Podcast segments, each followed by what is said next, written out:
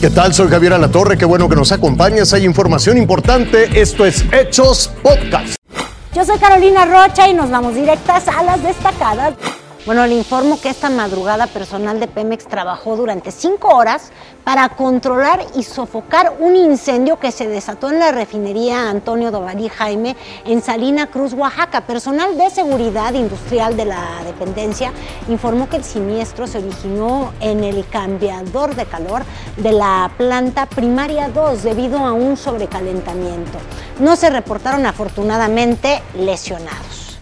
Y fíjese, hemos estado hablando de esto ya varias semanas. Me refiero a Panteló, en Chiapas. Bueno, se realizó la segunda mesa de diálogo entre autoridades estatales y autodefensas. De momento, acordaron que van a elegir autoridades locales, obviamente siguiendo los usos y costumbres, para llegar a un proceso de pacificación. Vamos a la crónica de Elia Cuña. Será en los próximos días cuando finalmente se nombren nuevas autoridades en Panteló, a un mes de los hechos violentos que culminaron con el surgimiento de las autodefensas El Machete y la toma total del pueblo, se alcanzaron los primeros acuerdos.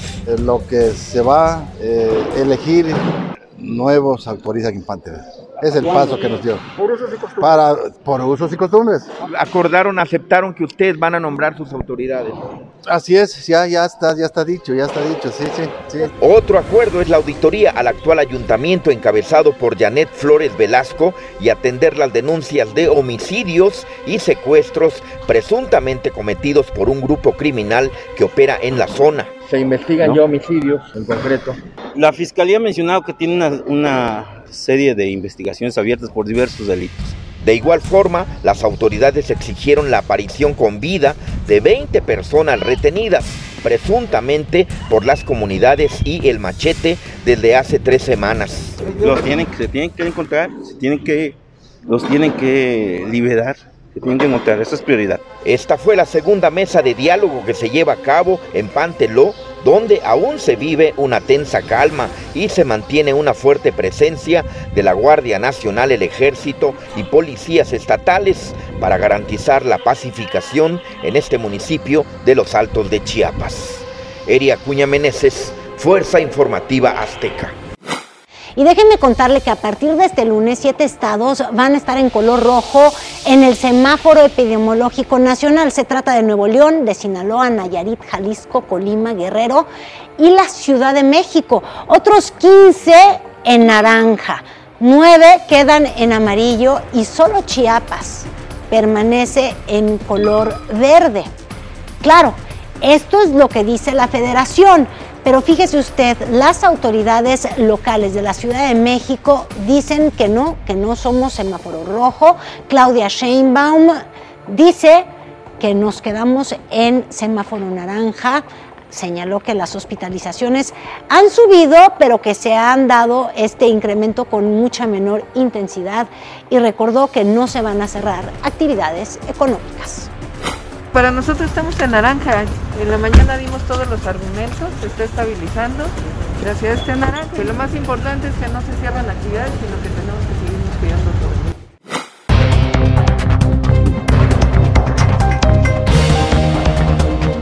Vamos más allá de nuestras fronteras. Déjeme decirle que en Estados Unidos ha avanzado la vacunación a grandes pasos, pero pues con la llegada de esta nueva variante, la Delta, varios estados de ese país imponen medidas pues para controlar la propagación del virus. Este es el caso de Nueva York.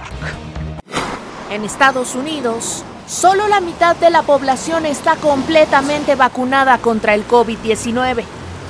Por ello, el país implementa iniciativas destinadas a alentar la inoculación. Por ejemplo, para reducir las restricciones de viaje, hay planes para requerir que los extranjeros que visiten territorio estadounidense estén vacunados contra el COVID-19. Parte de la planificación es un enfoque gradual para que los extranjeros que viajen a Estados Unidos puedan. Um, Todavía se está trabajando en la política al respecto. Necesitar algún tipo de requisito de vacunación. Uh, Eso para ingresar al país. Y para entrar a restaurantes, bares, gimnasios, espectáculos y lugares de entretenimiento, la ciudad de Nueva York requerirá una prueba de vacunación. La única manera de frecuentar estos establecimientos en interiores será si se está vacunado, al menos con una dosis. Esto es crucial porque sabemos que esto fomentará una mayor vacunación.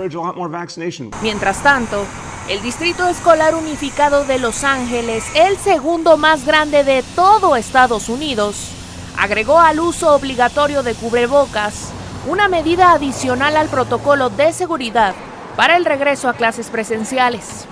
Todos los estudiantes y docentes, tanto vacunados como no vacunados, deben participar en pruebas diagnósticas semanales. Portar cubrebocas cuando se está en un lugar cerrado con otras personas reduce el riesgo tanto de contraer como de transmitir el virus. El uso del cubrebocas en interiores debe volver a ser una práctica normal para todos, independientemente del estado de vacunación, para que podamos detener el nivel de transmisión que estamos viendo actualmente. Sin embargo, los mandatos de vacunación y pruebas COVID son un tema polémico.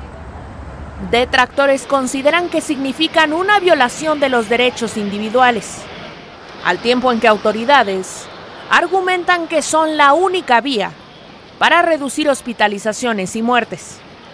Ilse Lorena Trejo, Fuerza Informativa Azteca. Te invito a que siga con nosotros mañana con detalles de más información que justo ahora está en desarrollo.